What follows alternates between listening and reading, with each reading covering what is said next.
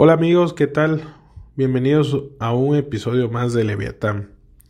Hoy quiero platicar con ustedes dos temas que me parece que van de la mano.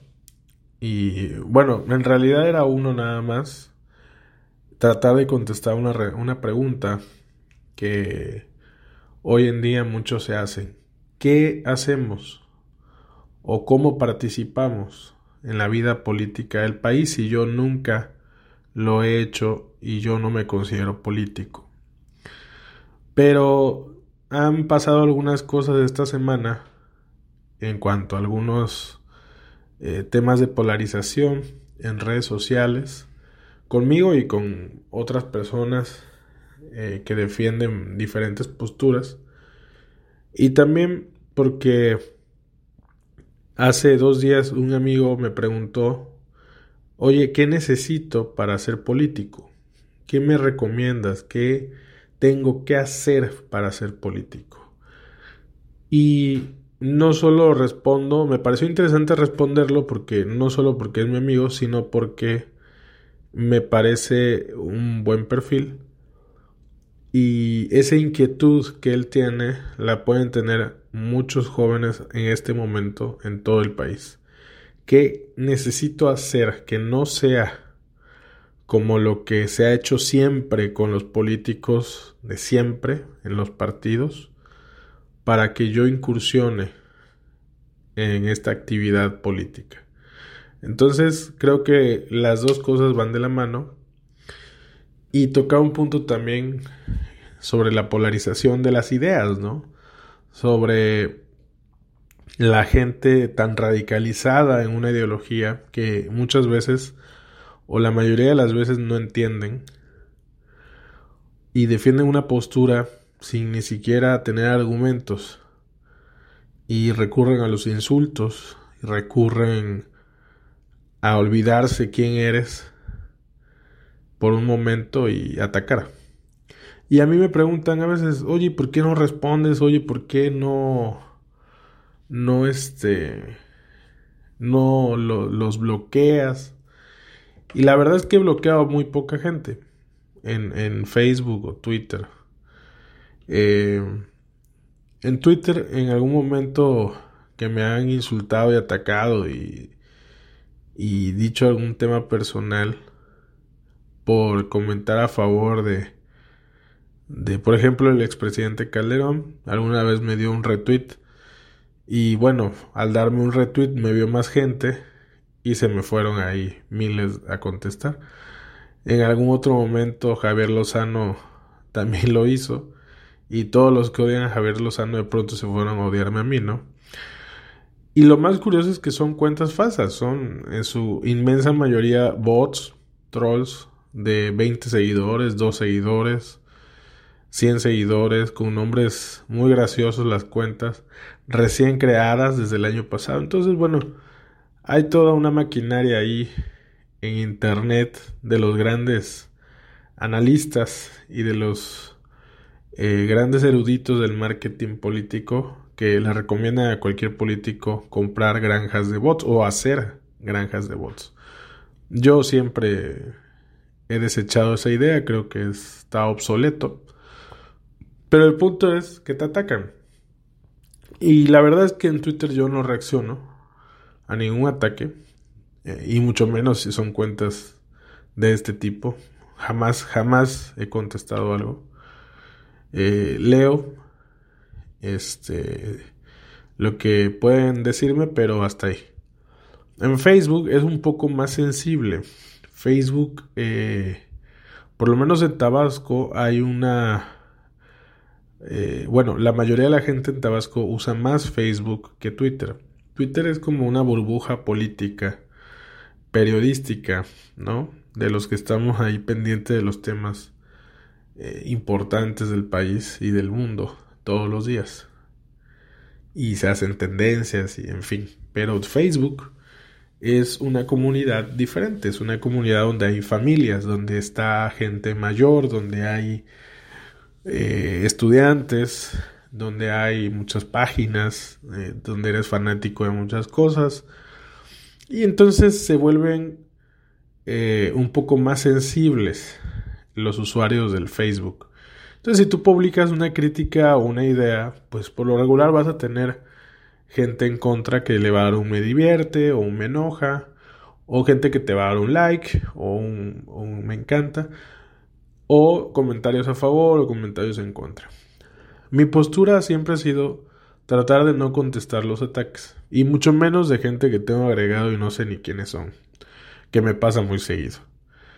Eh, porque bueno, hace muchos años dije, yo tengo mi cuenta de Facebook desde el 2007, entonces, o sea, son más de 10 años de usar Facebook. Me tocó abrirlo cuando era en inglés todavía, imagínense. Y tengo una máxima, si me dedico a la política o quiero ser político, o me dedico al análisis, pues tengo que tener piel de rinoceronte, tengo que aguantar lo que me digan y solo tengo una una restricción para darle a aceptar a, alguien que me manda solicitud de amistad. Si tiene foto de perfil y veo que sí es, existe la persona, y sobre todo si vive en México o Tabasco, le doy a aceptar. Pero si veo que es un perfil falso, un perfil de fuera, ahí con algunos, alguna escritura árabe o algo así que te aparece de repente, si es un perfil eh, que tiene desnudos o un perfil que no tiene foto de perfil, trato de, eh, más bien nunca lo acepto. Entonces es una forma como de controlar quién accede y quién no, y no todos, y solamente me pueden publicar los que tengo agregados como amigos. Nadie más puede publicarme. Y nadie puede ponerme nadie en el muro sin que Facebook me notifique antes. Entonces uso mucho eso, esas restricciones de privacidad que te permite Facebook. Pero, este, bueno, el punto de los ataques, pues hay que tomarlo de quien viene, siempre, y hay que tener la seguridad con la que uno dice las cosas. Si no tienen cómo comprobarte algo, pues se van a sentar en el mismo lugar si no tienen como eh, exhibirte en algo, pues tristemente van a quedarse dando vueltas en el mismo lugar. Y eso es lo que pasa un poco conmigo, ¿no? Entonces, las redes sociales tienes que entender que son una buena herramienta, divertida y útil. Y pero muestras lo que tú quieras mostrar, o sea, el que te tiene en Facebook no quiere decir que te conozca, al final de cuentas, al 100%. Ven lo que uno quiere que veas. Y en base a eso, mucha gente te juzga, o mucha gente opina, pero pues realmente no te conocen. Y digo todo esto porque me pasó en estos días. Y, yo siempre, cuando de verdad contesto algo, les digo, oye, yo nunca voy a tu muro a, a escribirte algo o a comentarte algo en contra de lo que tú publicaste sobre Andrés Manuel o sobre lo que tú quieras de política o de cualquier tema, ¿no? La verdad es que soy muy respetuoso, o sea, no me interesa.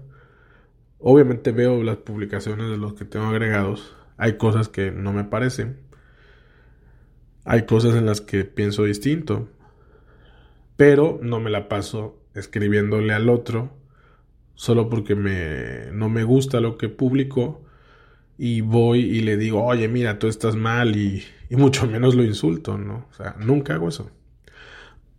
Conmigo lo hacen, no me importa que lo hagan, es parte del show, es divertido, pero pues también hay límites.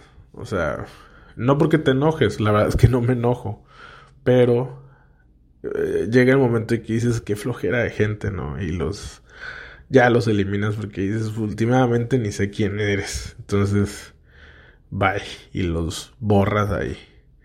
Y creo que nuestra generación se entiende, ¿no? alguien mayor me puede me podría decir, "Oye, no, no lo elimines, déjalo ahí porque te va a servir es un voto." No, pues no, o sea, si llego a ser candidato, no me interesa su voto, hay miles de votos más que me interesan, ¿no? Entonces, pero bueno, Para participar en esto hay que tener decisión, hay que tener coraje, hay que tener ganas, hay que entender que es el momento para ir hacia adelante, para participar más que nunca. Y no porque nos gobierne Andrés Manuel y sea peligroso su gobierno y socialista, incongruente, no. Creo que eso nos puede empujar a que haya más participación. Y para responderle a mi amigo, pues lo primero que tienes que hacer es decidir que quieres ser político. Lo primero que tienes que entender es que tengas vocación para esto. Para lo trillado que se dice de servirle a la gente, que es cierto. Pues, al final vas a prestar un servicio a la gente entender que la política no es para hacerte millonario, aunque debe ser bien pagada. Pero que no es el punto ir a hacer negocios e ir a burlarte de la inteligencia de los demás desde el poder. La verdad es que el mundo con la pandemia y con todas estas crisis y México en la situación política en la que está viviendo eh, nos está obligando a que la sociedad despierte, que la sociedad participe, que la sociedad de una vez por todas se meta a las organizaciones no gubernamentales y desde ahí empuje agendas. De pronto vi una imagen que me pareció muy muy buena sobre viene una ola que es la crisis del COVID, otra ola más grande detrás que es la crisis económica y finalmente una ola más atrás, gigantesca, que es el cambio climático. Y esa es la agenda, esos son los puntos. No, todo va a cambiar y la normalidad no va a ser la que conocemos. Y ese es el área de oportunidad para participar. Tenemos que participar a través de los partidos políticos. Si no te gustan los que existen, vienen nuevos, acércate, conócelos, yo cuando milité en... Eh, llevo dos partidos, el PAN y México Libre. Y no, o sea, no me he ido a uno que sea antagónico. Pero cuando decidí militar en el primero lo hice solo, no, no lo hice conociendo a nadie, en un estado donde el PAN no existe, en un estado donde no conocía yo a nadie de ahí. Lo hice por ver videos en internet, lo hice porque entendí que ahí tenía que estar de acuerdo a lo que yo pensaba y a la ideología que compartía. Y me interesó varios personajes, en fin. Eh, creo que esa es la mejor manera de entrar a un partido. Identifícate con él. Si tú te conoces bien, sabes que ahí debes de estar. Y para hacer política necesitas vocación. Para hacer política necesitas entender que vas a llegar a dar tu tiempo, que vas a vivir estresado, que te van a golpear, que te van a decir, que te van a... pero que le tienes que decir a la gente, oye, a ver, no todos los políticos somos iguales, no todos estamos aquí para eh, robar. Yo me preparé para esto, tengo vocación para esto y quiero participar en eso, y quiero liderar un partido y quiero eh, ser diputado, ser alcalde, lo que tú quieras, porque no solo lo merezco, sino estoy preparado para servirte a ti, para hacer una buena administración pública, para ser un buen legislador. Entonces, creo que la primera respuesta que tienes que encontrar en tu interior es si reúno las cualidades que se requieren en este momento para ser un buen político. Y si las reúno, da el siguiente paso sin miedo. Perderle miedo, encontrar en dónde, buscar a los amigos que te pueden guiar en política, la, la gente que está ahí por razones correctas. No te vayas con el político de siempre. No te vayas a cargar portafolios nada más. Ve y atrévete. Y destaca. Es difícil, vas a hacer sacrificios, te va a odiar mucha gente, pero es lo que hoy necesita México. Nos vemos en el próximo episodio de Leviatán. Gracias.